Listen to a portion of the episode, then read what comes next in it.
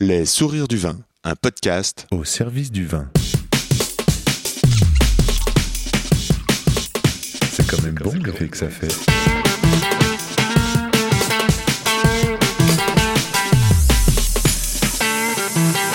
Attends, reviens, j'enregistre. Non, on fait silence.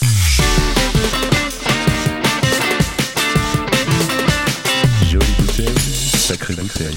Hello, c'est Diolo au micro. Du talent mélangé à de l'audace, de la finesse et de la jeunesse, les idées bien organisées avec une vision engagée du vin, c'est Willy Kaiser, Full Time Wine, dit-il maintenant à propos de ses activités. Info Diolo, si tu cherches un cadeau, on s'est lancé dans jutebox.fr, une box avec deux vins, une fiche technique et une vidéo sur la chaîne YouTube du caviste Le Sourire au pied de l'échelle. D'ailleurs, un nouveau teaser de 38 secondes est à regarder et c'est assez drôle. C'est notre monde du vin qui arrive à ta porte. C'est à offrir, à s'offrir, au mieux à se faire offrir. jutebox.fr Ici, c'est Yann Diolo, Jean rue de la Roquette. Les sourires du vin, c'est un podcast pour vous aider à cheminer dans les mondes du vin. Qui se met comment au service du vin? Willy. Comment donner la chance au vin d'être le meilleur possible? Alors je me demande par exemple qu'est-ce que le bon, qu'est-ce que la biodynamie, qu'est-ce que le bon moment, comment se plie-t-on en quatre pour que ça groove? Comment tout d'un coup l'atmosphère vibre et les poils se dressent? Voilà ce que je veux mieux savoir, mieux comprendre et nourrir de belles relations au profit de nos oreilles. Le comment du pourquoi des gens du vin. Avec Willy, nous avons parlé dans le désordre de vernis, de géographie liquide, d'artistes vignerons, de lune, d'édition et de chaussures bien sûr. Une conversation à boire avec les oreilles. N'oublie pas que, où que tu sois en bas de chez toi, il y a forcément un caviste, un restaurateur ou un vigneron, un sommelier, bref, un passionné qui saura t'entendre et se régaler d'échanger sur le et les mondes du vin. Pour me suivre, je réponds sur Insta at Yann Diolo, y a 2 n d i ou par email yanndiolo at gmail.com. And let's talk with Willy. Willy créateur du web média ni bu ni connu, fondateur, photographe et auteur. Je le reçois aujourd'hui pour ce livre Le vin et la biodynamie, un manifeste fraîchement sorti dans la collection Les savoirs du vin chez Omniscience. J'aimerais entendre Willy aujourd'hui en mots, en photos évidemment, en vin, en manager, en modèle économique, en goût et anecdote. Lui qui avec son équipe, Dixit, le site ni bu ni connu, œuvre à mettre en lumière les appellations et leurs différents acteurs. Aujourd'hui, la biodynamie. Willy, est-ce que tu pourrais nous faire une carte de visite orale, s'il te plaît Salut Yann, bah déjà merci de me recevoir. Euh, bah écoute, euh, moi je m'appelle Willy, 31 ans, bientôt 32 d'ailleurs, euh, ça passe vite le confinement. Euh, bah, parisien, en tout cas francilien de- de- depuis que je suis né. Euh, passionné de vin euh, facile une dizaine d'années. Euh, mais au début, voilà, euh, salarié euh, dans le monde de la finance d'entreprise euh, jusqu'à euh, mes 30 ans. Et on va dire le, vin était un parallèle, un monde parallèle où le week-end, en dehors des heures de travail, je bougeais à droite à gauche dans les vignobles, je testais des vins, j'interviewais. Puis ensuite, en 2017, Ni bu ni connu qui arrive. Quelques formations en WSET, hein, les- ces fameuses formations très scolaires que j'ai fait de niveau 2 et niveau 3, jusqu'à arriver bah voilà, en 2020, euh, 100% dans le vin, comme, euh, comme euh, j'ai pu te raconter, une partie où j'accompagne euh, certaines entreprises viticoles, euh, domaines inclus euh, dans leur communication. Euh, je donne aussi des formations euh, via des organismes, formations qui vont de deux heures à euh, toute, toute une journée entière sur la- l'art de la dégustation. Et puis une bonne partie de mon activité qui est aussi l'écriture auteur, rédacteur, journaliste indépendant, euh, sur des sujets qui me passionnent, qui sont euh, euh, très orientés, euh, appellations méconnues, euh, vin bio au minimum, voire biodynamique ou au naturel. Voilà. Très bien, très bien. Le vin, ça te tombe dessus comment? Comment, quand on est école, j'imagine, de commerce ou de Université, finance? université. attention. Université et qu'on se destine à d'autres mondes, comment ça t'arrive le vin? Comment tu le... Comment ça te tombe dessus? Bah déjà, euh, mon père est, est- est champenois, donc euh, forcément, euh, on a toujours, euh, et comme je le marque en, en préambule dans le livre, voilà, fêté la vie euh, autour d'une bonne bouteille de champagne. Peut-être ce que je croyais être une bonne bouteille de champagne d'ailleurs à l'époque. Et, et ensuite, bah, dans le monde du travail, les apéros entre collègues, les, je sais pas, les, les- les repas d'affaires autour de vin. J'ai trouvé un plaisir au- au-delà de, de, de- de l'ivresse que ça peut dégager, même en buvant deux verres le midi, un plaisir vraiment à découvrir des régions, ce que j'appelle moi des géographies liquides, euh, accordées avec des plats, euh, des, mains, des, des mets et des vins euh, ensemble. Ça, procure beaucoup de plaisir et du coup, bah le, vin, aujourd'hui, ça, hante mes nuits, parfois même mes jours, mes journées. Et du coup, bah, décision prise d'être à fond dedans. Voilà. Donc autodidacte dans le vin, puisque je considère que des formations du WSET, ce n'est pas des pas des formations voilà, sur plusieurs années comme on peut l'avoir en faisant des BTS Vitiono ou des, euh, des INSEC à Bordeaux ou à Paris. Donc voilà, autodidacte, beaucoup de lectures, de rencontres pour arriver aujourd'hui à quelques compétences, je l'espère, euh, euh, dans le vin. C'est sûr. Comment tu la décrirais ta relation avec le vin? Parce que là, tu m'as parlé d'ivresse. Ouais, bah, tu m'as parlé, d'évolution du goût, Ouais. c'est-à-dire que ce que je croyais être un bon champagne. Mais ta relation actuelle avec le vin, c'est comment? Ma relation actuelle avec le vin, c'est euh, que j'essaye d'être euh, le plus indépendant possible et euh, d'avoir un vernis le plus, le plus grand possible. C'est-à-dire que je ne suis pas vigneron, hein, ça se serait. Je ne suis pas un champion de la communication, je ne suis pas le meilleur formateur dans le vin, je ne suis pas non plus le, plus grand spécialiste dans la biodynamie, loin de là. Néanmoins, j'essaie de. Moi, mon rôle, c'est d'être toujours le plus juste et de donner la meilleure information possible, ce qui implique et même ce qui exi- exige pardon, d'avoir un grand vernis et de connaître un peu euh, tous les sujets qui touchent le vin. Donc la C'est marrant, vigne, cette, euh, euh, la vigne, euh, la vinification, connaître des acteurs du monde du vin bah, comme toi, être au contact de journalistes qui eux, c'est vraiment leur véritable métier d'être journaliste dans le vin.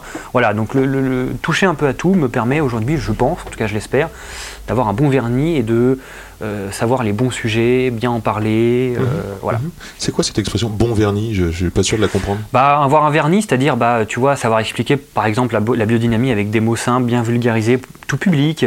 Euh, savoir, par exemple, juste, euh, voilà, euh, en, en parlant à, à des gens, ta famille, des proches, euh, savoir ce que c'est, comment déguster un vin, c'est quoi cette texture en bouche, savoir expliquer ce qu'est un vin bio, savoir expliquer, encore une fois, je rebondis sur la biodynamie, puisque c'est un, un des constats qui m'a amené à l'écriture de, de ce livre. Donc, un vernis, c'est tout savoir sans forcément tout connaître en profondeur. Voilà Hmm, hyper généraliste. et généraliste sans être un spécialiste. Voilà. C'est super. hein. Tu en rêves, on dirait, parce que tu en parles aussi dans ton sommeil. Donc on dirait que si ça rentre tes nuits, c'est que tu es très actif à l'écriture ou alors que tu en rêves. Euh, Bah, pour bien m'endormir, euh, ouais, je rêve de rencontres, je rêve de vin. euh, donc c'est voilà. devenu une sorte d'obsession. c'est- c'est une obsession, une obsession, c'est clair. Et c'est ce qui te permet de, de, de- d'agrémenter ton écriture, ta photographie, ton. euh, d'ailleurs, je te félicite cette photo euh, à Auxerre. Je vous invite, chers auditeurs, à aller sur Ni vu ni connu. Euh, Le, le Instagram, effectivement, là. alors, il y a l'Instagram, mais euh, elle est aussi sur le, sur le blog. Sur le web média, tu m'as dit ouais, le web média. C'est ouais. quoi la différence entre un web média Bah, et un blog Un blog, pour moi, c'est personnel. C'est une personne qui va Mhm. euh, s'investir dans une écriture, donner son avis. Nous, aujourd'hui, on est quand même une rédaction, petite, hein, euh, Mhm. mais quand même une rédaction où on essaie d'être quand même assez indépendant, tout en ayant euh, des sujets qui nous tiennent à cœur. Donc voilà, on travaille comme, une, comme une rédaction dans la presse. On a un comité éditorial avec quelques personnes chez nous. On reçoit les écrits de nos rédacteurs et de nos rédactrices entre guillemets, on corrige, on met en ligne. euh. Donc voilà, on a, un- on a quand même un fonctionnement qui euh, a des points communs avec. euh, C'est très organisé. oui, on essaie d'être organisé pour avoir donner la, plus que l'impression, mais d'avoir d'offrir des sujets quand même assez qualitatifs, comme tu as pu le voir avec cette magnifique photo dans l'Auxerrois où on est parti il y, a, il y a quelques mois. Et où j'essaye aussi d'être compétent sur euh, la photographie pour mettre vraiment euh, Mhm. euh, voilà, en avant les terroirs, les paysages, cette Mhm. fameuse géographie liquide, comme je l'appelle, euh, qui, qui me plaît énormément. Donc, encore une fois, vernis, je sais faire de la photo sans être un spécialiste. Voilà. T'as- t'as pensé cette organisation-là parce que c'est une organisation ambitieuse? Euh, oui, c'est, on, on peut dire que c'est ambitieux dans le sens où euh, aujourd'hui on n'en vit pas. Euh, moi peut-être un petit peu, mais grosso modo on est tous des professionnels du vin, mais avec chacun nos métiers respectifs. Mhm, mhm. Certains cavistes, certains distributeurs de vin, Mhm. certains même journalistes, d'autres des podcasteurs. Et en fait, l'objectif c'est oui à terme de monter quelque chose de rémunérateur pour gagner un peu plus notre vie avec, avec cette, cette aventure. Quoi. Voilà. Cette aventure, c'est un side project avant tout?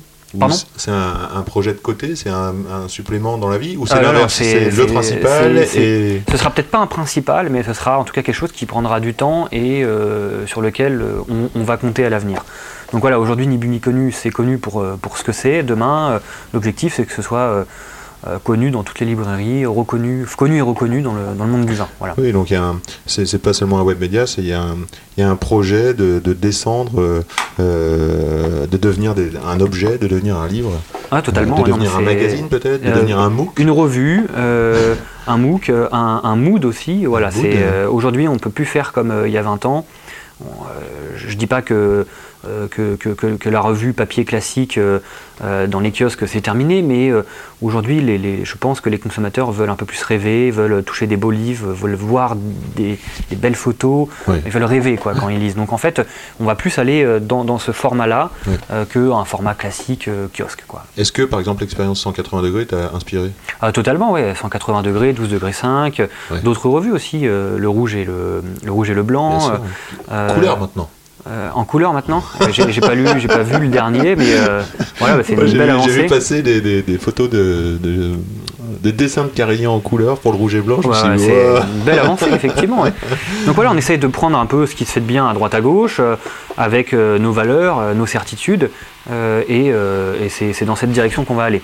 Et, et moi, personnellement, euh, euh, à côté, bah, comme tu l'as vu, euh, j'écris, j'essaye de, de- de mettre ça sur le, sur le marché, sur la place, comme on dit, Mm, mm, mm, mm. et euh, pourvu que ça, ça, ça nous aide aussi pour faire connaître Ni Bu Ni Connu. Bien sûr.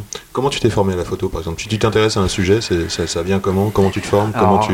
Moi, j'ai un, un- des gros tocs, on va dire, c'est que je suis un peu binaire, c'est blanc ou c'est noir. D'accord. Euh, c'est que quand je m'intéresse à quelque chose, j'essaie de le faire à fond, euh, quitte à exaspérer un peu euh, mes proches, ma famille. euh. C'est-à-dire que par exemple la photographie, voilà, au début, bah, on m'a offert un, un réflexe classique entrée de gamme. Très vite, tu fais le tour, tu te formes avec des tutos en ligne, des blogs. Ouais, ouais. J'aime beaucoup moi cet aspect où on va piocher à droite à gauche les meilleures informations possibles. Et en fait, euh, voilà, la photographie aujourd'hui, je sais comment euh, fonctionne euh, l'exposition, je sais faire marcher mon appareil. J'ai investi dans un matos un peu plus euh, voilà, efficace. Mhm. Et euh, l'idée, c'est euh, voilà, de prendre des belles photos sur le terrain. Quoi. Ouais. C'est la première fois que je te vois sur ton appareil photo. D'ailleurs, tu, tu es arrivé, tu as dit. t'as Ah, il, a- il dis- arrive, il est en retard. Tu t'es dit, ah, mon appareil photo, je voulais mon appareil. Ouais, j'aurais pu, c'est vrai que c'est beau là, dans On ton est- restaurant. C'est vrai qu'on est au resto dingue, c'est plaisant. Euh, sensible à la poésie du vin. Ce- Est-ce que c'est ce qui te fait être auteur? Est-ce que euh, euh, c'est le vin qui t'amène à écrire? Est-ce que c'est la ou c'est euh, tu, es un- tu es un être sensible, on dirait d'ailleurs, hein, de toutes parts, et c'est ça qui te fait écrire en général? Euh, je sais, oui, je pense que je suis un être sensible. En tout cas, tu m'as, démasqué. Euh, après, euh, voilà, je suis pas Victor Hugo ou Émile Zola, mais euh, je, je trouve que d'écrire, en tout cas dans, dans le vin, me permet de, de- de- voilà, d'aller dans des aventures, de me mettre un peu hors de ma zone de confort. Et puis, euh, et puis de dire aussi des choses qui nous tiennent à cœur euh, pour, entre euh, les passionner et même pour la société. Parce que je prends l'exemple de mon livre Le vin et la biodynamie, c'est pas, c'est pas qu'un livre sur le vin, c'est un livre sur l'agriculture, sur des phénomènes de consommation, sur euh, pourquoi pas aussi même une transition agricole ou euh, C'est écologique. un manifeste. hein. Voilà, c'est un manifeste. C'est un ton un peu punchy. politique. C'est exactement, il y, a- il y a un peu d'engagement, enfin il y a même beaucoup d'engagement dedans. Et euh, je suis content d'avoir d'ailleurs trouvé un éditeur. Donc, je remercie Cyril Benamou, le patron des éditions Om- Omniscience, de m'avoir fait racontes la confiance. rencontre? La rencontre, elle est, elle est vraiment euh, très simple. L'an dernier, premier confinement, à la recherche vraiment euh, d'un éditeur. Euh, j'avais un synopsis, j'avais une idée très précise d'où je voulais aller pour expliquer finalement le vin, la biodynamie. Et j'avais plusieurs constats que j'ai notés, hein, parce que c'est important de bien les noter. le premier constat, c'est que euh, finalement, pour moi, euh, qui ai lu pas mal de bouquins sur la biodynamie, il n'y en avait pas au grand public. C'est des livres, on va le dire, pour des initiés, des passionnés. Euh, voilà, on va dire que le consommateur, l'amateur lambda, il va lire ces bouquins-là, il va être un peu paumé, un peu perdu. Il manquait quelque chose, voilà, euh, pour comprendre euh, la biodynamie. Ce qui m'amène au deuxième constat, c'est qui est aussi de, qui est aussi de dire, pardon, que beaucoup de professionnels du vin ne savent pas définir ce qu'est un vin biologique et encore moins un vin biodynamique. Ça, je l'ai constaté euh, vraiment au fur et à mesure de mes rencontres. Moi-même étant euh, caviste à mes heures perdues, j'ai- constaté que pas mal de cavistes et donc de professionnels ne savaient pas expliquer euh, concrètement ce qu'est la biodynamie. C'est toujours la lune, l'ésotérisme, le côté occulte, Steiner. Alors que la biodynamie, c'est pas ça, en tout cas, c'est pas que ça. Ce qui m'amène à mon troisième constat, c'est que pour moi, pour comprendre correctement la biodynamie, il faut comprendre euh, c'est quoi, enfin qu'est-ce qu'un vin conventionnel euh, et, et- et les conséquences de cette agriculture conventionnelle euh, très productiviste, nocive finalement pour l'environnement, l'homme au sens large. Et une fois qu'on a compris euh, qu'est-ce que ce vin conventionnel, ce mood conventionnel, on arrive sur le quatrième constat euh, et qui euh, suit celui qui m'a euh, vraiment permis d'écrire ce livre, c'est on met trop de doutes sur la biodynamie et on n'en met pas assez euh, sur des pesticides de synthèse ou des engrais chimiques qui sont euh, prouvés, enfin où c'est prouvé et archi prouvé par des milliers d'études qu'ils sont nocives euh, finalement pour, euh, pour la planète. Donc en fait, ces quatre constats m'ont donné envie d'écrire le livre et bah, de balancer mon synopsis à plein d'éditeurs et certains m'ont répondu, certains m'ont plu, dont Omniscience. Voilà. C'est quelqu'un qui a défendu le projet, qui te soutient. C'est c'est quelqu'un qui, m'a soutenu. en plus c'est un scientifique qui, allez, je vais, euh, je vais un peu euh, euh, dire la vérité, qui au début n'était pas forcément convaincu de la biodynamie, convaincu d'une agriculture paysanne, puisque ses, ses, an- ses- ses- ses parents dans sa famille, euh, pardon, sont, sont des agriculteurs, des agriculteurs, pardon, et des Mhm. agricultrices. Mhm. Mais voilà, il m'a fait vraiment confiance euh, euh, euh, sur la biodynamie. En gros, c'est vas-y Willy, il faut que tu arrives à me convaincre. Et finalement, aujourd'hui, je pense que c'est quelqu'un qui est convaincu. L'écriture, tu vois, tu viens, je vois que tu arrives avec tes notes, ton constat, euh, la pensée est éclairée, réfléchie. euh, euh, J'admire cette manière de, structurer la pensée pour qu'elle soit claire. Euh, pour écrire le vin et la biodynamie, euh, comment tu fais Tu organises tes idées, la rédaction, c'est quelque chose de régulier C'est un. Le, making-of du bouquin, c'est quoi? Ah oui, oui, alors euh, c'est déjà, euh, c'est déjà un, euh, mettre à plat euh, toutes ces idées, pas forcément de façon structurée, hein, c'est les, les écrire vraiment sur un board, sur une feuille, une par une. Et en fait, je, je dois avouer que en fait, ça s'organise après très simplement, puisque bah, je pense pas être le dernier des Mohicans, donc euh, forcément on a un plan qui se, qui se dessine au fur et à mesure. On a Mhm. effectivement l'éditeur qui vous oriente. hein. L'éditeur, c'est un professionnel de l'écriture, donc lui, bah, Mhm. c'est, ça coule plus de sens que moi, par exemple.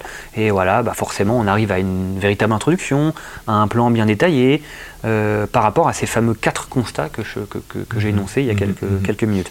Donc euh, oui, l'écrit- le making-of... euh, euh, c'est- en fait, pour- juste pour résumer, c'est pas quelque chose d'impossible. Je pense que c'est aujourd'hui faisable pour toutes les personnes qui veulent écrire de pouvoir écrire un bouquin.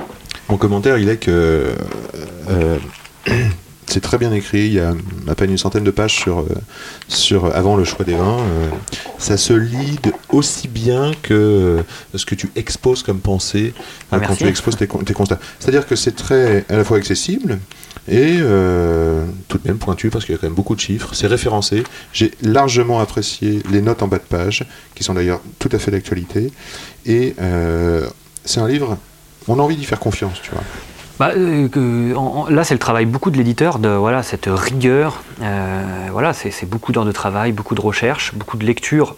Alors, pas forcément en profondeur d'études, hein, c'est quand même euh, des lectures en diagonale, parce qu'on peut pas, on peut pas rentrer dans, dans- dans le détail de 50 pages sur le glyphosate. C'est imbuvable, et puis euh, ça prendrait trop de temps. Et puis, puis c'est en anglais, je parle pas très bien anglais. Mais voilà, c'est là où le travail de l'éditeur est très intéressant et pertinent, c'est qu'il apporte cette rigueur. Et en fait, à deux, on arrive à, à un bouquin euh, qui est, euh, ouais, que je pense être pertinent euh, et, et avec de, de l'information et des chiffres. Voilà. Alors pour, l'aspect manifeste, ah tiens ça on est au resto, j'ai pas débranché le téléphone. C'est les aléas du direct, tu Voilà, c'est c'est magnifique, j'aime bien cette petite sonnerie. Tout, tout, tout, tout, tout, tout, Pour réserver pour l'ouverture dans, dans 10 jours. Allô, une table de 6 Oui, pas de problème. Un vin en biodynamie, À 10 le, le- le 19, mercredi 19, oui, à 20h, pas de problème. vous allez manger vite. hein. Donc je disais le côté manifeste, en quoi bien choisir son vin, notamment biodynamique, c'est euh, de la politique. Comment devient-on, euh, il n'est pas utilisé ce mot dans ton bouquin, mais comment devient-on consommateur? Euh, c'est une bonne question. bah, déjà, en lisant le livre, je pense que c'est une bonne chose. Non, mais sans, sans rigoler, moi je pense qu'en fait aujourd'hui, on ne doit plus avoir de doute sur le bio au sens large, et pas que dans le vin. C'est un constat, euh, c'est un fait, le bio est mieux que le conventionnel. On va Ok. pas en reparler, moi je voulais pas en reparler non plus non- trop dans mon livre, c'est que euh, voilà, euh, on sait que tous les produits qu'on utilise en, bio- en- en conventionnel pardon, sont nocifs. euh, il ne fonctionne pas. On arrive aujourd'hui à bout de ce système-là. Maintenant, on est obligé de faire confiance à la bio. Donc, euh, être consommateur, c'est bah, faire l'effort au quotidien. Quand je vais faire mes courses, bah, essayer d'aller euh, acheter bio et local, parce que ça fait Mhm. partie du jeu. Mhm. Et si on peut faire si on peut se faire plaisir au restaurant ou chez le caviste avec des vins qui vont un peu plus euh, dans le bio plus plus, dans le, le bio paysan, euh, ce qu'est la biodynamie, et ben c'est encore mieux. Est-ce que, est que biodynamie, vin biodynamique, égale meilleur au goût? Euh, bah écoutez, euh, moi je vais dire oui forcément, puisque je l'ai vu et revu depuis quelques années, je l'ai bu et rebu dans ce bouquin, je le bois tout, ou presque au quotidien, euh, si ce n'est euh, Il se passe quoi jours. dans la bouche? C'est quoi Bah, c'est- voilà, des, textures différentes, c'est des acidités différentes. Certains appellent, appellent cela euh, l'énergie, voilà, euh, qu'un vin biodynamie, en biodynamie apporte. Moi, je pense que c'est tout simplement un travail qui, un- on arrive à voir le travail à la vigne qui est euh, performant, efficace, artisanal, euh, et forcément, bah, on- moi, j'arrive à le ressentir dans le- dans- au nez, et en bouche, et c'est l'extase, c'est l'extase. Mmh. Donc oui, un vin en biodynamie est forcément meilleur qu'un vin euh, en conventionnel. Euh, déjà d'un point de vue éthique et ensuite d'un point de vue gustatif. Et au niveau gustatif, est-ce qu'un vin conventionnel égale pas bon? Non, c'est enfin. Moi, je suis extrémiste là-dessus. C'est-à-dire que, euh, alors, je, je- voilà, je, je vais pas, euh, je vais pas casser, euh, je vais pas casser des chaînes de, de- de cavistes chez qui je ne vais pas ou casser des vitres dans, dans les grandes surfaces. Je, je suis pas là-dessus, mais moi, je pense que, en fait, avant de parler de goût, faut parler de comment sont faites les choses, et pas que dans le vin. Aujourd'hui, euh, euh, y euh, tout le monde vante les mérites de nos terroirs, de nos produits, euh, hein, de l'artisanal français. Euh, le vin, il participe d'ailleurs pour plein de choses. Pour moi, je pense qu'en fait, le plus important, c'est d'abord, est-ce que quand je produis quelque chose, je suis responsable? Est-ce que je, je- je ne détruis pas l'environnement dans lequel je suis? Est-ce que je ne détruis pas le terroir avec lequel je travaille? Et à partir du moment où on ne détruit pas trop, où on ne détruit pas ce, terroir, cet environnement, euh, pour moi déjà, euh, même si le vin n'est pas forcément très bon, il mérite qu'on l'écoute. Alors, ce qui m'amène à te dire que, ouais, effectivement, moi je ne bois plus de vin conventionnel, même s'il est bon euh, en, en goût, je pense qu'il ne mérite pas d'avoir autant de louanges qu'un vin bio qui est bon aussi. Voilà. Le terroir, euh, qu'est-ce que tu mets dans le mot euh, terroir? Euh, Qu'est-ce que je mets dans le mot terroir? Alors il y a plusieurs définitions. hein. Il y a les définitions un peu classiques qui sont bien d'ailleurs à énoncer. Ces définitions, bah voilà, c'est un sol, une pente, hein, une exposition, un climat, un cépage, hein, donc un végétal, et puis une vigneronne ou un vigneron. Et tout ce méli-mélo fait qu'on a un terroir. Euh, appellation ou hors appellation, euh, ça fait un terroir. Voilà. Et ensuite, il y a une deuxième définition euh, que je raconte dans, dans- dans ce bouquin. C'est ce que disait Jules Chauvet, très bien relayé par Christelle Pinault dans son livre sorti il y a quelques années, euh, voilà, qui est de dire que le terroir, grosso modo, sans rentrer dans trop de chiffres, puisque je les ai un peu oubliés, pardon, c'est de dire qu'en gros, bah, le terroir, c'est 45%, 50-50 sol et 50% euh, levure. Donc pour moi le terroir c'est vraiment le sol, puisque euh, comme je dis dans le livre et j'en parle beaucoup avec des mots assez euh, faciles à comprendre, le terroir euh, c'est le sol et le sol c'est vraiment cette osmose, matière organique, humus, champignons, mycorhizes en profondeur, échange voilà, entre la plante et finalement ces champignons. Si on ne triture pas ces sols avec des produits chimiques ou de synthèse, on laisse faire cette, sym- cette symbiose. La, bi- la biodynamie vient d'ailleurs euh, euh, relayer tout ça, euh, accompagner tout ça, et finalement bah, on a des vins qui vont avoir les goûts de leur sol. Euh, voilà, avec, et, les- et tous les sols sont différents, phosphore, pho- phosphore, azote, magnésium, calcium, il y a- il y a pas mal d'éléments minéraux et d'oligo-éléments que la biodynamie accompagne et met sur, je sais pas, sur les saveurs d'un raisin euh, et ce qui se ressent après en bouche. Voilà. Exactement. Enfin, j'abonde dans cette euh, proposition. Et alors, est-ce que tu pourrais nous en dire plus sur les levures?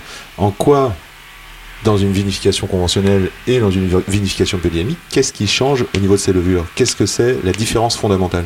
Alors, déjà, il y a une différence, ouais, euh, comme tu dis, fondamentale entre euh, euh, bio et conventionnel. Donc, on va dire, il y a conventionnel raisonné inclus d'un côté, Mhm. une frontière bio et biodynamique, naturelle, tout ce que vous voulez de l'autre. La frontière, c'est déjà le travail à la vigne, c'est que en conventionnel raisonné inclus, parce qu'il faut bien Mhm. l'annoncer, hein, Mhm. HVE, patati Là, on sent patata. le côté manifeste. Voilà, c'est que on peut pas, hein, c'est pas obligatoire, un peu, moyennement ou beaucoup, utiliser tout l'arsenal, hein, tous les produits de synthèse qui sont euh, potentiellement achetables, entre guillemets, Mhm. euh, euh, sur le marché. En bio, ils sont interdits. Mhm. En biodynamie aussi. Donc du coup, il y a une différence déjà par rapport à ça.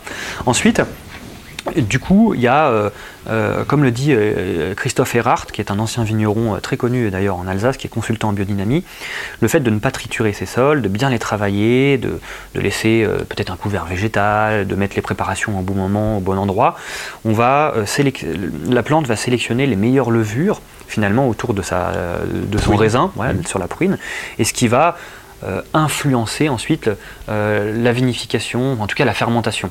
En plus évidemment de toutes les levures qu'il y a dans la cave, hein, hochées sur les, sur les, sur les parois euh, des cuves, qu'elles soient en inox ou en, en- en- en chêne. Et en fait, ces levures, en biodynamie, elles sont forcément indigènes. Donc elle est là la différence fondamentale pour répondre à ta question avec le conventionnel, c'est que en biodynamie, il est interdit, sauf dérogation euh, et catastrophe naturelle, on va dire, de mettre des levures exogènes. Donc c'est forcément la nature qui va faire un vin. En conventionnel, Ça se passe comment voilà, en en conventionnel, alors je ne suis pas euh, un, un onologue, ça se serait, euh, mais en conventionnel, on- n'est pas obligé d'en mettre, mais grosso modo, à 99,9% en conventionnel, on en met.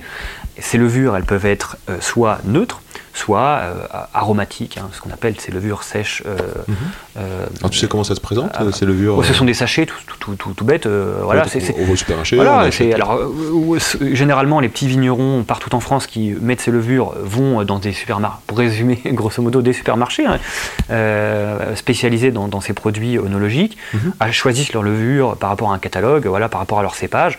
Moi je veux tel ou tel goût, euh, je veux que ça sorte plus le fruit, plus le végétal, patati patata.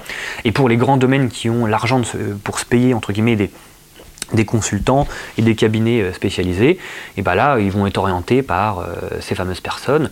Euh, tu devrais mettre telle ou telle levure par rapport à ça, au Mhm. climat de l'année. euh, Donc voilà, euh, comment Donc, ça fonctionne. très bien, euh, est-ce que tu es d'accord avec cette idée-là? J'aime bien dire ça, que euh, quand on choisit une levure, c'est comme si on avait une classe entière, on choisit un élève et qu'on le faisait euh, travailler euh, sur, et à donner une personnalité à un vin. Bon.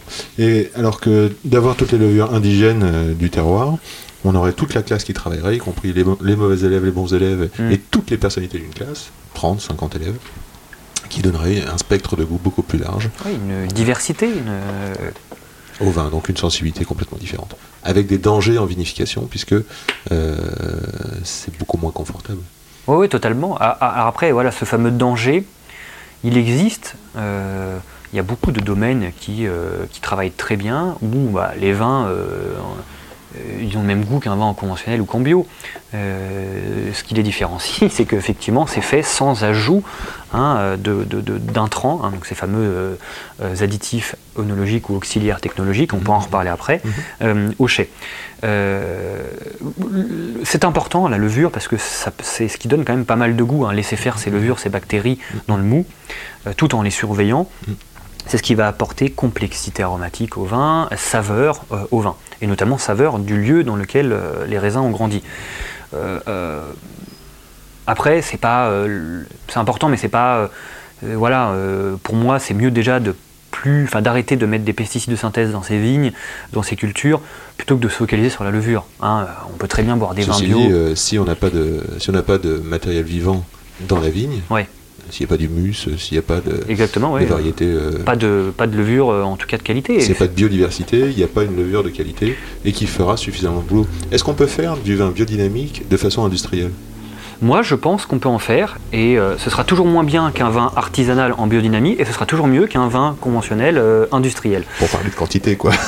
Mais, mais bon, on, peut, on, on peut citer des entreprises qui s'y mettent. hein. Gérard Bertrand, par exemple, Mhm. euh, euh, se met euh, presque au tout bio et, se, et, et- et tend vers euh, de la biodynamie. On peut Attention, parler. tu parles aussi dans ton, dans ton livre de la, euh, de la récupération, du greenwashing Ouais. par, des grands, par des grands faiseurs où on cherche par exemple à dire, pour l'exemple du sans soufre, on fait sans soufre, mais il faut voir que derrière, Oui, c'est flash pasteurisé, c'est levuré. et ça, c'est le problème plus de la transparence dans le, dans le monde du vin conventionnel et euh, biologique. Euh, et d'ailleurs, c'est là un peu l'apanage euh, des, vins de grande surface. hein. Moi, je trouve qu'en fait, la biodynamie, qu'elle soit industrielle ou pas, au moins elle apporte une sécurité pour le consommateur, c'est que on demande tellement de travail à la vigne pour le domaine qu'il soit euh, sur 600 hectares ou sur, euh, ou sur 5 hectares, qu'en fait les raisins vont être sains et euh, ça- ça- le fait, le fait d'avoir de récolter des raisins sains nous permet de travailler avec plus de sérénité à, à- chai sans mettre d'intrants. Voilà. Donc en fait déjà c'est un gage de qualité. Euh, et, et c'est certifié, hein, Déméter Biodivin. Ensuite, au chai, bah voilà, c'est une quinzaine d'intrants autorisés. Euh, donc ça va être euh, euh, voilà, surtout de, de- de la colle, euh, des, des- des ag- des agents pour filtrer, ce genre de choses, et qui sont très rarement d'ailleurs utilisés par les domaines en question, et notamment ceux qui sont sélectionnés dans, dans mon bouquin. Donc oui, la biodynamie est un gage de qualité. On peut lui faire confiance parce qu'elle est transparente euh, sur comment on fait un vin finalement au chai. Cette sécurité, elle est euh, certifiée Ouais. Elle est certifiée par Déméter, elle est certifiée par Biodivin. Ouais. Quelle différence euh, comment, comment le consommateur peut-il se repérer? Que- Qu'est-ce qu'on peut lui donner au consommateur? Euh, alors, euh, j'en parle dans le bouquin sur une dizaine de lignes. Je pense que c'est pas important, hein, je te je prie de m'excuser de te le dire, mais euh, oui, on, on peut donner une différence. Alors, il y a deux organismes, euh, Déméter, donc qui est une entre guillemets pour une organisation qui date des années Ils 30. peuvent faire le même boulot, ces gars-là. hein. Alors euh, oui, ils peuvent faire le même boulot, euh, mais Déméter, c'est toute l'agriculture au sens large. Mhm. ok? Euh, donc ça peut être du maraîchage, euh, des grandes cultures céréalières, comme le vin. Euh, euh, ils vont aussi certifier tous les opérateurs de transformation des produits pour faire, je sais pas, euh, des steaks hachés végétaux, enfin des steaks, euh, des, des steaks végétaux, euh, même avec de la viande ou autre. Voilà, le, le Déméter rentre en compte même sur la transformation et la, et- et la vente des produits. Alors que Biodivin, c'est que le vin. ok? Donc voilà la différence entre les deux. Ensuite, euh, euh, Déméter, c'est aussi un organisme qui euh, a euh, beaucoup euh, investi dans les recherches et pas du biodivin, par exemple. Et puis après, pour euh, les gens qui sont peut-être les plus passionnés, c'est deux courants différents. hein. Déméter, c'est plus, c'est plus la, la préparation bouse de cornes fermentées, donc bouse de vache fermentée dans les cornes et enterrée, alors que biodivin, c'est Mariatoun. Donc euh, voilà, il y a deux courants différents. Mais là, encore une fois, c'était pas l'objet du livre parce qu'il faut rentrer dans le détail. Mais grosso modo, euh, voilà, Biodivin va faire, un- on doit faire une dégustation euh, pour euh, faire rentrer les domaines au sein de- de- du syndicat. Alors que. Déméter, non. Voilà, il y a une, il y a une espèce de cooptation. Donc c'est- à la fois deux choses différentes, mais qui à la fin proposent des vins tout aussi bien faits en biodynamie. Voilà. On va écouter un morceau. Tu as choisi un morceau aujourd'hui qui s'appelle La Lune. Oui, oui, alors euh, c'est vrai que c'est une musique que j'aime beaucoup euh, du groupe L'Impératrice, euh, qui me fait un peu rêver. Voilà.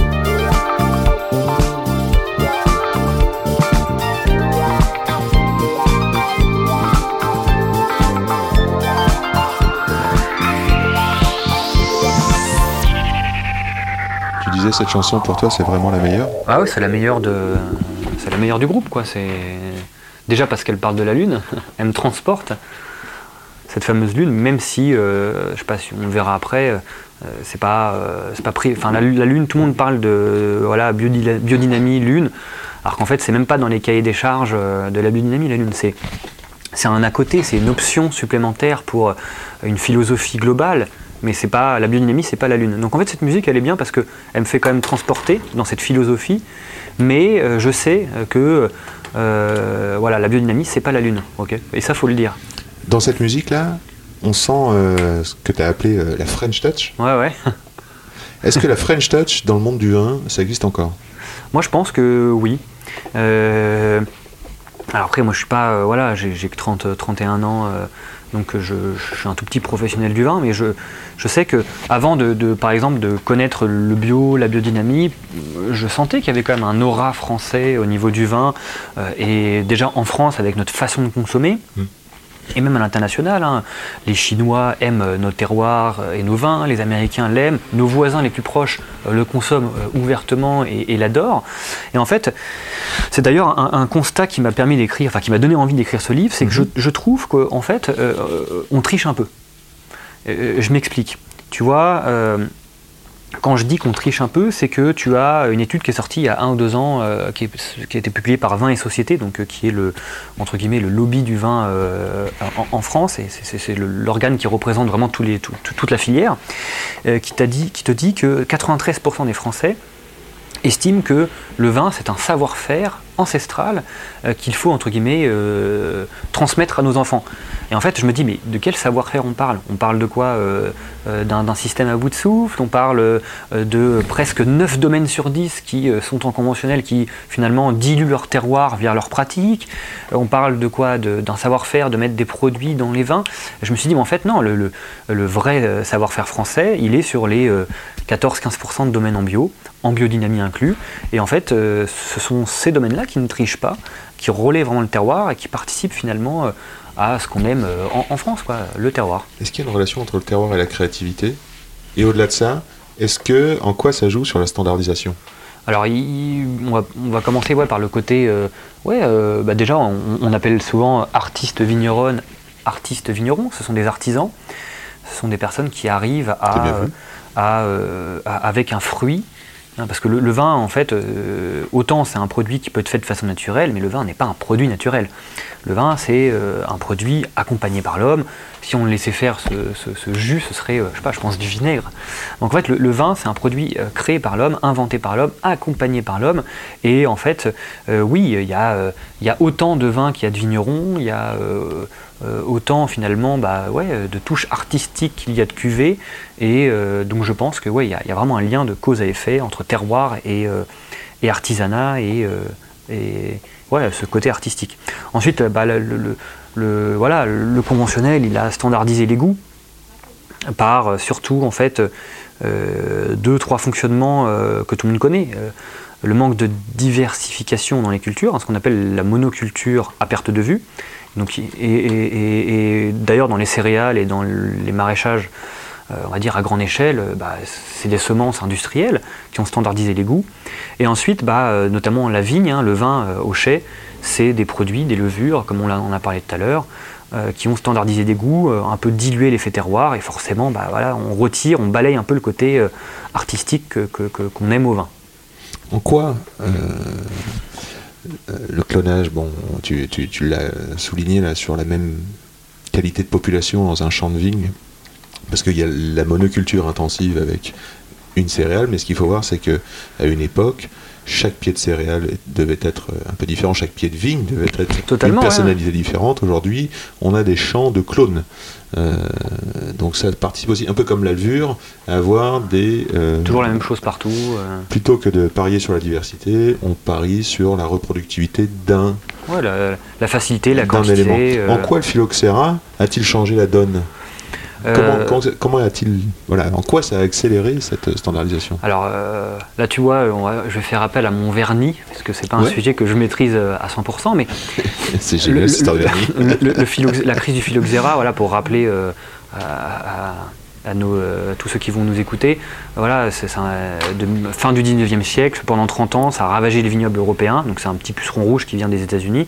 Et en fait, euh, on a trouvé une solution, c'était de mettre bah, finalement euh, un pied français greffé sur un pied américain. Enfin, bref, un cépage français greffé sur un pied américain, euh, qu'on a cloné, qu'on a hybridé à en faire finalement, euh, à se réunir sur, euh, je sais pas, une cinquantaine de cépages, même une vingtaine de cépages que tout le monde connaît hein, aujourd'hui, qui sont fabriqués d'ailleurs dans le monde entier, enfin qui sont cultivés dans le monde entier. Et euh, bah, ça a participé grandement effectivement à la standardisation déjà un des goûts et ensuite bah, à, véhiculer beaucoup plus de maladies qu'avant. Parce que comme tu l'as dit, il n'y a pas de diversité génétique, tous les pieds sont pareils, c'est c'est idem. tu as un champignon qui arrive, bah, il, va te, il va te détruire la rangée. Tu n'as que des monocultures, donc tu n'as rien pour l'en empêcher. Et c'est totalement le contraire de la biodynamie. hein, d'accord? La, la biodynamie, euh, au-delà d'être un mode de production, c'est une philosophie euh, qui tend vers un retour à la polyculture et à la biodiversité. Je m'explique.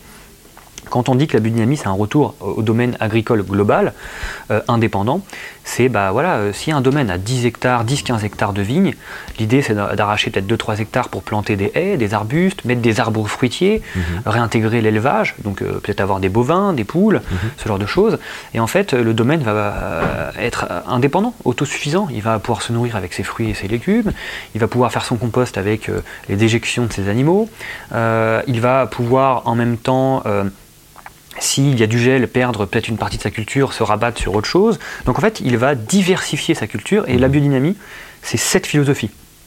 Steiner, et d'ailleurs, euh, je ne sais pas si on parlera de Steiner, euh, mais Steiner, il le dit, la biodynamie, c'est d'abord la polyculture, c'est ramener du vivant dans- au sein des domaines agricoles pour être indépendant. Euh, voilà ce que, pour moi, surtout la définition qu'on devrait donner à la biodynamie. Avant de parler de Steiner, euh, il y a deux, choses que j'aimerais euh, creuser. Tu parles de champignons. Est-ce que je peux te parler de, de mancobèse Mancozeb Ouais. Ah, Je l'ai fait à la, dyslexique. Euh, une victoire euh, 31 mars dernier. Ouais. Est-ce que c'était une victoire? Bah, c'est une victoire parce que le mancozeb, qui est, euh, qui est un antifongique de synthèse euh, cla- classé par, euh, par les autorités comme étant effectivement CMR, donc cancérigène, mutagène, reprotoxique, donc qui est Ça très peur, dangereux, qui, qui fait peur. Mais il n'y a pas que lui, hein, il y en a des dizaines d'autres sur le marché. Et bah, C'est un effectivement, antifongique. Un antifongique de synthèse euh, qui euh, va détruire une population euh, très définie bah, de, de- de champignons, notamment pour le mildiou, qui va détruire la respiration cellulaire de, de ces micro-organismes. Le problème, c'est qu'en détruisant la, la respiration ou en détruisant tout simplement, bref, ces micro-organismes, on en détruit d'autres. Donc en fait, déjà, un, dans les sols et sur la plante, c'est très mauvais. ok Ensuite, pour l'homme, c'est un produit, comme on l'a dit, hein, classé CMR, où il y a eu pas mal de cas de, de, bah, de maladies, euh, ce genre de choses. Euh, et euh, oui, c'est une victoire parce qu'il est retiré du marché depuis quelques semaines. Voilà. Magnifique victoire. Et il n'y a pas que ce combat. hein. Maintenant, il faut euh, sur le glyphosate ou autre. hein. J'ai quand même des questions sur euh, cette histoire de Mancozeb. Euh, je viens de vérifier, page 43 du bouquin, il est bien écrit, hein, c'est moi qui ai fait l'erreur. Ah, c'est bien. hein, au- Et comment dire? Qui m'interpelle, c'est que tu parles de. bah là, c'est un antifongique de synthèse. Ouais. Euh, un antifongique naturel ou un pesticide naturel, ce serait quoi? Eh ben, euh, un antifongique euh, naturel, c'est le cuivre et le soufre. Et puis au-delà de ça, la philosophie un peu prophylactique, je, sais pas que c'est- je pense que, je pense que c'est comme ça qu'on dit, c'est-à-dire, bah, voilà, utiliser du cuivre et du soufre, c'est déjà des molécules naturelles qui, à haute dose, notamment le cuivre, peuvent être, on va dire, dangereux pour les sols. Ouais. Même s'il faut quand même en mettre beaucoup, beaucoup, beaucoup. hein. Les récentes études ont démontré qu'il fallait en mettre plus de 30 ou 40 kg grammes par hectare et par an pour que ce soit euh, dangereux pour les sols. Euh, donc oui, le cuivre, c'est un... Oui, ce qui est 10 fois moins que la pratique maximum autorisée. Oui, bah oui, mais totalement. On est à 4 pour les, les, les vins bio, euh, 3, pour, 3 kg par hectare pour la biodynamie, Mm. sachant qu'on est très loin de ces doses-là déjà, et c'est marqué dans le livre. Euh, on Oui, voit qu'un de 2. biberon qu'on met beaucoup, c'est 1,5, 1,7. Ouais, un quoi. 2, 3, c'est vraiment max de chez max. Mhm. Et oui, donc déjà ces produits-là, euh, euh, ce sont des antifongiques naturels qui, euh, on va prendre l'exemple du cuivre, qui euh, ne rentrent pas, c'est pas un produit systémique. Donc le produit ne va pas rentrer la finalement dans la sève, c'est un produit de contact Mhm. qui va empêcher que le champignon en fait rentre dans la plante et entre guillemets le- l'empoisonne. Et ensuite, je te parlais de mesures prophylactiques, c'est-à-dire bah, au-delà de mettre du cuivre et ou du soufre. Euh, L'objectif, c'est bah, de casser ces monocultures, de rajouter euh, de la biodiversité pour créer des équilibres euh, dans les vignes. Donc si tu plantes des arbres fruitiers, si tu remets des, haies, des arbustes, des petits murets, des nids pour les oiseaux, tu vas bah, finalement empêcher les nuisibles de t'embêter et tu vas avoir, bah, je sais pas, par exemple, une rangée de vignes qui peut être contaminée par le mildiou, bah, va être arrêtée parce que la chaîne de transmission va être arrêtée parce que de- derrière tu vas avoir un petit muret, euh, tu vas avoir un problème avec euh, certains insectes, bah, tu vas avoir des oiseaux qui vont venir picorer dedans, donc tu vas mettre moins d'insecticides, y compris d'ailleurs euh, bio, et en fait tout ça participe en plus euh, finalement de ces antifongiques naturels à mettre le moins d'intrants possible dans tes cultures. Ce que tu dis là aussi, c'est de réduire, accepter de réduire, euh, disons, tout à l'heure tu parlais de 10 hectares, d'en prendre 3 pour euh, cette biodiversité. Ouais, ouais, totalement. ouais. Donc tu réduis ta production, euh, tu deviens sur un système plus écologique. Dans ton bouquin, j'ai trouvé cette expression que le vin euh, est une vache à lait Mhm. pour euh, un certain type de production, de producteurs en tout cas. En- tu peux m'expliquer cette expression de vache à lait, ce que ça veut dire? Bah, en termes économiques, puisque tu viens de la Ah finance ouais, c'est hein, surtout, très- c'est surtout très économique. Bah déjà, vache à lait dans le sens où tu as des vignobles où, euh, par exemple, tu prends la Champagne. euh, J'aime le champagne, hein, mais je, le champagne c'est quand même un, un vignoble qui euh, exporte plus qu'il ne, ne se consomme localement, ce, qui, ce qui prouve totalement que c'est un, un champagne qui s'est, enfin une région champenoise qui s'est, qui s'est vraiment financiarisée quoi. Voilà, on a besoin de, pour gagner de l'argent d'envoyer nos bouteilles à Tokyo, en Chine, aux États-Unis et compagnie. Ensuite, bah, tu as les vaches à lait dans les grands domaines qui se font racheter par des entreprises du CAC 40. Par, Ça veut dire quoi, vache à lait? C'est c'est tout simplement voilà, une entreprise euh, viticole qui euh, crache de l'argent, qui, qui, qui, euh, qui engendre beaucoup de revenus que- et de recettes Est-ce que c'est une expression qui vient au détriment de la nature. C'est ça en fait une vache à lait pour moi. C'est-à-dire c'est- c'est produire sans prendre totalement en considération Peut-être que j'arrive pas à comprendre cette expression parce qu'aujourd'hui, les producteurs de, intensifs de, de lait Ouais. on observe une vague de, de- de mortalité, euh, auto-mortalité, on pourrait dire, sûr, de suicide euh, chez ces producteurs-là, qui n'ont plus de sens à leur vie parce qu'on leur a fait produire plus de lait, parce que et c'est pas un, c'est pas un secteur économique qui rapporte le lait.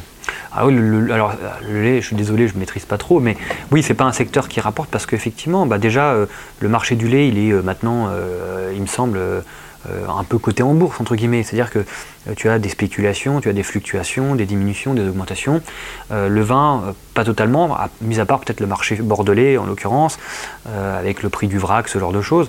Mais sans rentrer dans, cette, euh, enfin, dans un sujet qu'on maîtrise pas trop. euh, C'est la course à la rentabilité. voilà, c'est toujours cette course à la rentabilité au dé- détriment de la nature qui, qui m'a fait dire que le vin, c'est devenu une manne financière euh, pour pas mal de domaines. Facile. Et c'est- facile, évidemment. C'est-à-dire que. Parce que ouais. produit conventionnel, Exactement. parce que assisté. Ah c'est Avec facile. des de- béquilles, euh. exactement. Voilà, tu, tu as la, tu, c'est très facile de, de- de produire du raisin avec euh, toutes les, euh, tous les produits à la vigne et les produits au chai, et en fait avec des bouteilles qui s'exportent partout dans le monde entier. euh, donc oui, c'est facile de gagner de l'argent avec du vin, quoi. Mm. Plus qu'en produisant des carottes ou des poireaux, ça c'est clair. Ouais, bien sûr. Je, re- je rebondis aussi sur le système végétal. Euh, Est-ce que tu pourrais expliquer ce que c'est qu'un franc de pied? Tu sais ce que c'est, c'est un franc de pied? Oui, un, un franc de pied, c'est des, euh, des, des, bah, des pieds de vigne pré-phylloxéra, c'est-à-dire bah, euh, qui, qui n'ont pas été. ce sont des pieds euh, non américains, des pieds. Et tu, tu as déjà goûté les francs de pied? Non, non, non, j'en ai jamais goûté. Malheureusement, j'en ai jamais à la goûté. recherche du goût pré-phylloxérique. Ouais, ouais, là, je sais qu'il y a pas mal, enfin il y a quelques domaines en France, sud-ouest, qui dans le sud-ouest qui, qui en font, peut-être même dans le Bordelais, euh, Liber Pater, ce genre de choses. euh. Je connais Mais Bernard Baudry, euh, Mathieu, Mathieu et Bernard qui, qui- qui en font. Est-ce que, euh, est-ce que je pense, la conférence aux agriculteurs de Steiner, c'était Ouais. quelle, année? Alors là, on est en 1924. 1924. Euh, bon, on va dire qu'on est dans les années ça veut 20, dire ouais. qu'on est pris phylloxérique. Ah on ouais, est euh, en pleine attaque du Post, phylloxéra, post phylloxéra, on est après, ouais. mais on n'a pas encore trouvé les solutions. Bah, on... Moi, je pense que déjà, alors c'est pas un sujet non plus que je maîtrise, euh, je te prie de m'excuser, c'est encore du vernis. Mais euh, non, mais tu, je pense qu'on n'a toujours pas trouvé la solution euh, à long terme pour, à cause de, ce- de cette de ce phylloxéra. Aujourd'hui, on en voit très bien les, les- les- les limites. C'est que les pieds qui sont ultra standardisés, les clones et compagnie, tombent malades. Euh, Aujourd'hui, le réchauffement climatique vient mettre son petit grain de sel dedans. Euh, et à l'époque, dans les années 20, quand tu as eu cette fameuse conférence aux agriculteurs, qui n'a rien à voir d'ailleurs avec la biodynamie. hein. À, ce- moment-là, Steiner ne parle pas de biodynamie. Le mot biodynamie date des années 30 et il a été ensuite euh, pratiqué par des dizaines de personnes qu'on connaît, hein, Vincent Masson, Joly et compagnie. C'est à cette époque-là qui parle de polyculture, Alors qui oui, parle du sous-sol, du cosmos, Alors, de la Lune. ce que dit Steiner, c'est que on s'éloigne euh, finalement du vivant, euh, euh, que l'élevage euh, euh, est, est indissociable des cultures euh, et que euh, un domaine agricole il doit être indépendant et global pour que tout fonctionne euh, et, que tout soit équilibré. Et en fait, dans les années 20, on commence à, arriver sur les monocultures euh, et pas que dans le vin, euh, dans toutes les, cultures possibles, euh, les céréalières, le maraîchage, euh, qui se transforment finalement en grande culture à perte de vue. Euh, on, arra- on commence à arracher abondamment des, des- des bocages, des haies, pour mm, voilà, planter sur des dizaines et des dizaines d'hectares. Et ce qui fait qu'on commençait à voir une dégénérescence dans les cultures. Et les, vi- les- les agriculteurs ont voulu en parler à, à- à- Steiner, qui lui a tout simplement remis un peu de raison, de bon sens paysan euh, dans tout ça. Pourquoi, le, pourquoi le- la biodynamie est-elle taxée de- d'ésotérisme à tout Et tout simplement parce que euh, les gens qui en parlent, euh, les professionnels qui en parlent sans la connaître, euh, te parlent que de la Lune, te parlent que de Steiner, alors que la biodynamie, c'est pas ça. Euh, ils vont te parler de Steiner qui est effectivement un, voilà, euh, euh, un, mec qui euh, euh, avait. euh, euh, qui a créé l'anthroposophie euh, entre guillemets moderne, à fin du 19e, début du 20e, euh, qui lui s'est toujours intéressé euh, aux sciences humaines. C'est pourquoi l'homme euh, euh, arriver à croire en Dieu, en une religion. Donc ça, c'est des sujets qu'il a beaucoup travaillé. Et ensuite, euh, ce qui participe au côté occulte, ésotérique, c'est euh, bah, surtout que voilà, un mec qui n'a rien à voir avec l'agriculteur, l'agriculture et les agriculteurs et les agricultrices te parle finalement de, culture, euh, te dit mais comment le mec il, il sait pas de quoi il parle, il, nous fait un cours et tout le monde parle que de ça. En fait, il faut remettre les choses dans le contexte. Euh, Steiner, ce sont des bases, des idées qui sont ensuite euh, pratiquées, théorisées, repratiquées, rethéorisées par des centaines de cultivateurs, de cultivatrices euh, au cours du XXe siècle pour arriver aujourd'hui à une biodynamie qui n'a rien à voir avec Steiner. C'est un cahier des charges, un retour à un peu plus de biodiversité, euh, une philosophie plus paysanne, plus respectueuse de l'environnement. C'est ça la biodynamie. Donc en fait, euh, ce que je te disais en constat, euh, ce pourquoi j'ai écrit ce livre, c'est que beaucoup de professionnels du vin te parlent de la Lune, te parlent de Steiner, et la biodynamie, ce n'est pas ça. Ce n'est pas la Lune, ce n'est pas Steiner. La biodynamie, c'est une agriculture respectueuse euh, du vivant et de l'environnement, avant tout. ok? On sent dans ton manifeste que ça devrait être la norme, cette biodynamie. On ne devrait pas l'appeler biodynamie, non et Ce que, serait le bio euh, classique, en fait, le, le vrai bio, quoi. 9 sur. euh, donc il devrait y avoir un conventionnel qui devrait prouver que euh, ça, Ouais, ça, ça, Ce serait le rêve, ça. ça- son agriculture. Et moins bonne, moins vertueuse que les autres, quoi. Ou Plus- bonne, mais en l'occurrence. Donc c'est- ça, ce serait un c'est souhait possible, ça. Bah ouais, mais euh, C'est exactement ça, quoi. Mais t'as totalement résumé, c'est, le ton du livre. C'est en gros, oh les gars, euh, arrêtez de mettre, euh, arrêtez de critiquer tout ce qui est bon sens paysan, le mot biodynamie. voilà, c'est un peu des, des- des mecs ou des nanas chez père dans leur terroir paumé et perdu. Non, non, c'est pas ça la biodynamie. La biodynamie, c'est vraiment quelque chose qui est, qui est bon pour la planète. C'est quelque chose que tout le monde nous envie et on n'avait pas réussi à mettre un nom dessus. Tu vois ce que je veux dire? Bah voilà, c- le fait de bien travailler nos sols, de bien travailler avec respect de l'environnement, euh, pour moi, c'est euh, en quelque sorte la biodynamie. Bien sûr. Euh, Deux petites questions euh, plus personnelles. Est-ce que, je ne sais pas par où commencer, mais vu qu'on parle de livres, Allez, des recommandations de lecture, des livres pour le néophyte, pour apprendre le vin ou pour, pour, Et ben, pour euh, continuer à explorer Bon, alors le vin et la biodynamie, hein, manifeste, Oui, absolument. oui, bah, il y, a, y a pas mal de, de, euh, de bouquins pour commencer à se lancer. Déjà, avant, avant les bouquins, commencer à aller chez euh, les cavistes indépendants. C'est hyper important, on n'en parle pas assez, mais les gens sont timides d'y aller. On est encore 75% à aller encore en grande surface, même s'il y a de plus en plus d'achats bio dans ces des grandes surfaces. Le mieux, c'est d'aller chez les cavistes, boire moins et mieux déjà pour commencer, et eux pourront vous conseiller pour des, des ouvrages. Tu l'as évoqué rapidement, mais on peut le redire quand même. euh, supermarché bio, mais bio industriel, quoi. Oui, oui, il y a pas mal de. Il y a même, euh, c'est la majorité, hein, c'est du bio industriel hein, dans, dans- dans les grandes surfaces. Euh, on est sur du bio euh, à- à- en monoculture à perte de vue. Euh, alors c'est bien parce qu'on on a retiré tout ce qui était produit de synthèse, et arsenal chimique entre guillemets. Mais oui, euh, euh, c'est, euh, c'est, c'est- pas de la, c'est pas du, c'est pas le côté artisanal qu'on aime, quoi. Mais c'est mieux que rien. Donc pour commencer, aller chez le caviste, Ouais, moi, c'est- discuter avec son avant les livres, c'est les cavistes, c'est faut super. ouvrir. euh, Euh, je vois que tu es très au fait euh, par tes web médias, par ton engagement euh, de, de- de l'actualité du vin, des chiffres. Comment tu organises ta veille de documentation? Comment, comment tu documentes? Déjà. Les réseaux peut-être? Oui, beaucoup de réseaux. Euh, sur tout ce qui est vin, il n'y a pas 50 000 médias finalement en France. Hein, T'en as qu'une dizaine hein, euh, qui parlent vraiment de vin avec, euh, beaucoup de, de, de- de généralité. Et ensuite, très peu qui sont spécialisés finalement dans tout ce qui est bio, petite appellation et compagnie. On les connaît, on les a cités tout à l'heure. Ensuite, bah oui, moi je suis assez passionné de climat, d'écologie, euh, de biodiversité. Donc, euh, oui, je suis abonné euh, à des newsletters sur certains médias, euh, Reporter pour ne pas le citer, pas mal d'articles sur, je sais pas, le- les échos, le monde, sur des sujets qui sont extrêmement intéressants. euh, sur l'agriculture quoi. Donc ouais, je- je- j'ai une veille toute classique euh, où tous les jours je, je check un peu tout ça quoi. Tu te sens geek ou pas geek? Non, non quand même pas, je suis pas geek. Pas geek? Non, non, pas du tout. Une, une appli d'organisation à nous, à nous conseiller ou un truc comme ça Ni bu ni connu. Non, je rigole. non, une appli d'organisation. Non, non, mais je, non, non, en fait, moi, je suis. Parce que tu fais beaucoup de choses. Je peux paraître euh, organisé, mais je suis pas. euh, je le suis pas. euh, J'aimerais l'être plus finalement, quoi. Est-ce que, euh, pour parler de vin est-ce que, et de, de- de- de gastronomie, est-ce que l'accord mais vin existe pour toi? Moi, je trouve qu'encore une fois, il y a. Alors, je peux me faire des ennemis, mais je trouve qu'on a beaucoup euh, euh, triché sur euh, l'accord Mévin, euh, notamment en France. Je pense qu'on le fait mieux dans des pays comme l'Allemagne, l'Angleterre, peut-être même en Chine, pour les populations qui peuvent se payer des restaurants qui font des véritables accords Mévin. Je m'explique. Je pense que, par exemple, on mange pas mal de, mets, d'aliments, de produits qu'on accorde très mal avec les vins. Donc je vais parler de fromage, je peux parler de charcuterie, je peux parler d'hamburger notamment, par exemple, parce que c'est un des produits les plus consommés, les pizzas. On a toujours tendance à mettre ça avec des rouges, alors qu'en fait, euh, c'est plus simple de mettre ça peut-être avec des blancs, de mettre ça avec des rosés.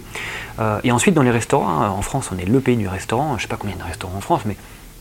Et c'est beaucoup de restaurants un peu pour touristes, entre guillemets, et à l'intérieur, bah voilà, c'est.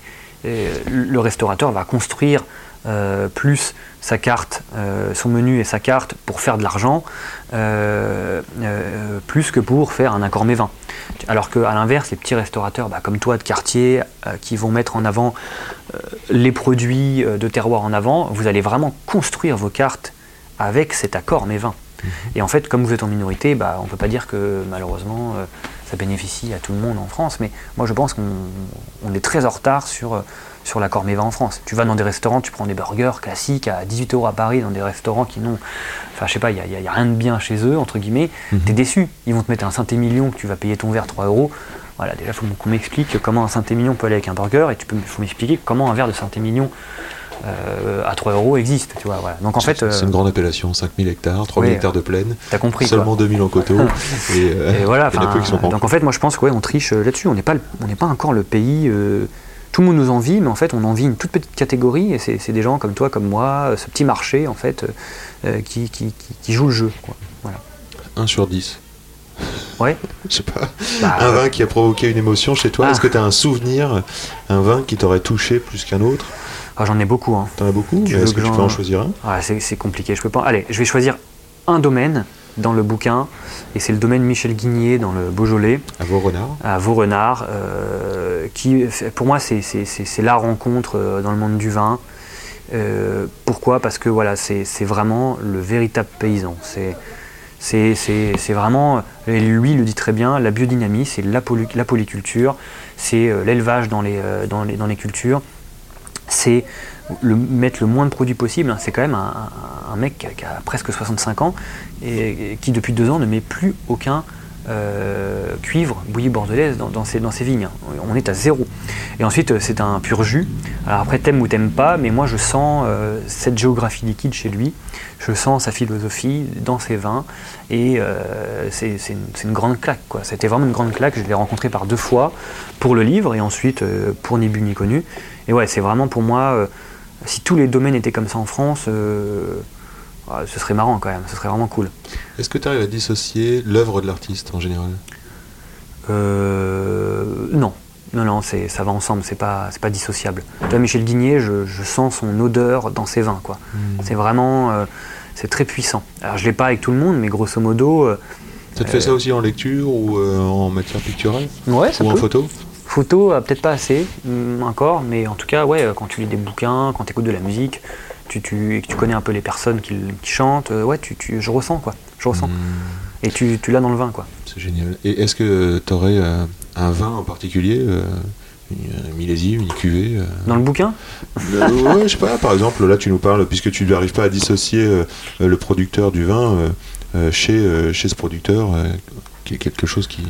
Une cuvée qui t'a particulièrement touché ou un Moi, millésime J'ai, euh, alors millésime non parce que je- je- j'estime ne pas être assez, euh, euh, ne pas être assez euh, connaisseur euh, et je déguste pas euh, tous les jours comme des pros pour savoir voilà millésime, il reconnaître des millésimes. non, ce non, c'est pas ce que je demande. hein. Mais, ce, que, ce que je dis, c'est est-ce qu'il y a quelque chose qui t'a touché à un moment donné, quoi. comme Bah, vin Ouais, bah, par exemple, moi j'ai- j'ai- j'aime beaucoup le budget. Je, je sais pas si ça répond à ta question, mais j'ai beaucoup aimé euh, aussi le, le domaine Pèlerin, euh, Jean-Christophe Pèlerin, qui est un, un vigneron, en biodi- un vrai biodynamiste dans le budget, Ouais, qui ouais. teste plein de choses. Il a euh, plus de 15, enfin, je crois 14 ou 15 cépages qu'il cultive. Il arrive à mettre vraiment en avant euh, le gamay, la mondeuse, et la, la- la cuvée que j'ai mis en avant dans le bouquin, une cuvée de mondeuse, où vraiment, bah voilà, on est, euh, on est sur un vin euh, typiquement de terroir. J'arrive à ressentir aussi ce que voulait mettre en avant le, le vigneron dedans, la fraîcheur, le côté gourmand, euh, le- la syrah des Alpes, tu vois, parce qu'il y a quand même de la mâche à l'intérieur, il y a un tanin soyeux. Donc ouais, euh, typiquement, ce, voilà, Jean-Christophe Pellerin, euh, c'est- un artiste vigneron que, que j'ai que j'ai beaucoup apprécié. Voilà, donc euh, ça- ne triche pas, hein, tu n'arrives pas à dissocier euh, cet, cet élément. Non, euh, tiens, le, le vigneron euh, fait, fait du vin. Ça fait deux fois que je te pose la même question. Mais Et deux fois que tu réponds de la même manière, c'est-à-dire deux fois que tu réponds par le vigneron, mais quand même, euh, là avec la mondeuse, on peut sentir que euh, tu commences à décrire le vin euh, avec euh, sa texture, euh, euh, son grain de tanin, ouais, bien sûr, ouais. donc euh, ça c'est important. Euh, je dis que c'est important, mais ça compte pour moi de savoir comment tu dégustes Ouais. et comment tu envisages les choses, parce que euh, on peut, certaines personnes, en fonction des caractères, dissocier le vigneron euh, de, son, de sa production Ouais. ou pas, comme on peut dissocier les artistes ou pas de son, de son œuvre. Et chez toi, ça fait un bloc. Et Ouais, c'est- intéressant. uni, quoi. Ouais, c'est génial. Après, c'est peut-être mon film que je me fais, mais euh, c'est comme ça. C'est toute l'histoire qui va avec, qui, est bien aussi dans le vin. Donc, je le mets ensemble. Ça t'est déjà arrivé en tant que journaliste euh, déjà de, de- de déguster par exemple euh, 30 vins dans l'heure euh, Ouais. euh, à l'aveugle? Ouais, bien sûr. Bah, ouais. euh, dans les grands salons, le Wine Paris, par exemple, l'an dernier, juste avant le, le- le confinement. Oui, bah, je. Et c'est pas quelque chose que j'apprécie. Oui. Mais pas- t'arrives à ressortir des vins Oui, quand même. en disant Mais- tiens ça plutôt que ça Ouais, totalement. et te dire pourquoi.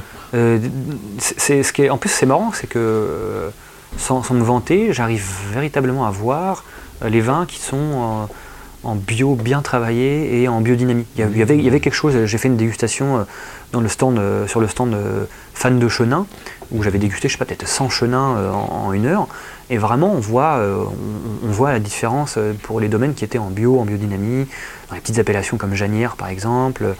Euh, on peut pas citer le domaine, mais domaine Les Grandes Vignes euh, de Jean-François Vaillant euh, en Anjou, bah, là on sentait vraiment quelque chose. Tu regardes l'étiquette, tu fais, bah, j'en étais sûr, quoi. il y avait quelque chose. Quoi. Je n'ai pas reconnu le domaine parce que je suis pas du tout dans, euh, aussi fort que ça, mais euh, Est-ce que c'est descriptif? Cette c'est- sensation? tu vois, c'est c'est ce côté un peu énergique. Pour moi, je, je pense que l'acidité est très importante dans un vin, l'acidité naturelle. Et en fait, euh, euh, quand tout est équilibré, qu'il y a cette belle tension au début qui dure longtemps, qui te donne vraiment envie de te resservir, euh, c'est- c'est- là, il y a quelque chose. On sent que vraiment, euh, là, on reconnaît la biodynamie pour moi là-dedans. quoi. Tu fais de la musique? Non. Des questions comme ça. Quel est le pouvoir magique du vin? Et bah, de t'enivrer déjà. L'ivresse. L'ivresse, hein, ça c'est sûr. Quelle est ton odeur préférée? Mon odeur préférée, c'est euh, l'odeur de la pluie sur le sur l'herbe. J'adore. Quelle est le- une odeur détestée par exemple Une odeur que tu Ah, bah, l'écurie, la brette par exemple. la. Ouais, je- la- la- l'écurie, j'aime bien quand je suis dans une écurie. C'est rare, mais quand j'y suis, ou sentir le poney par exemple. Bah, tu peux au jardin du Luxembourg sentir le poney. hein. Et, euh, Le et, poney euh, propre ou le poney sale le poney qui promène des enfants. et, et Ah, c'est les contre- enfants qui sont Et sales. par contre, ouais, tu vois, euh, euh, ouais, l'écurie dans, dans un vin, donc le défaut, hein, ça j'aime pas du tout. quoi. Ça c'est vraiment ça me. Et puis le produit chimique, ça j'aime pas. Ah, ouais, ouais. Le produit chimique dans les vignes, pour l'avoir vraiment. euh, toi typiquement là, tu vas dans les vignes.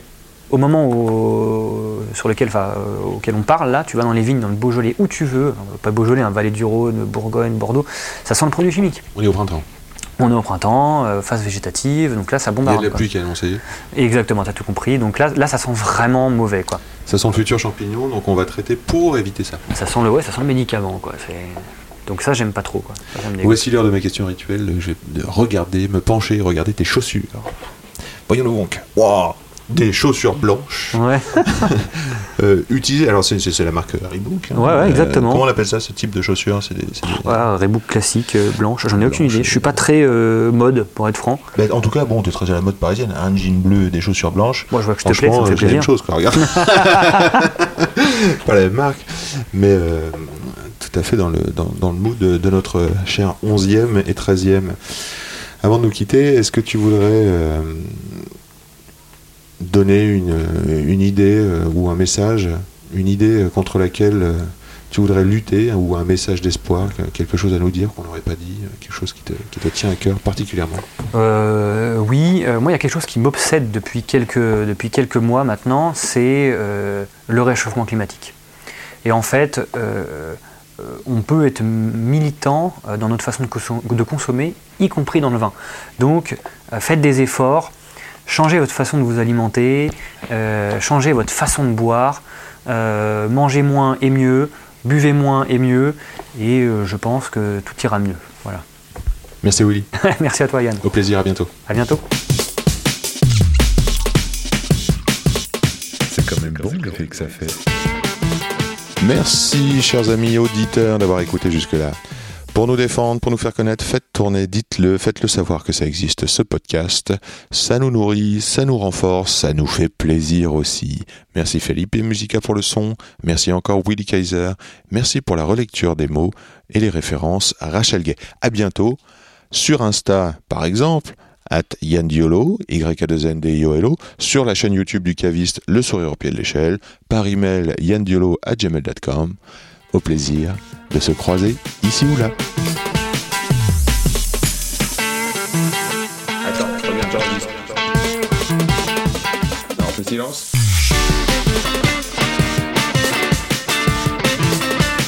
Jolie bouteille, sacrée bouteille.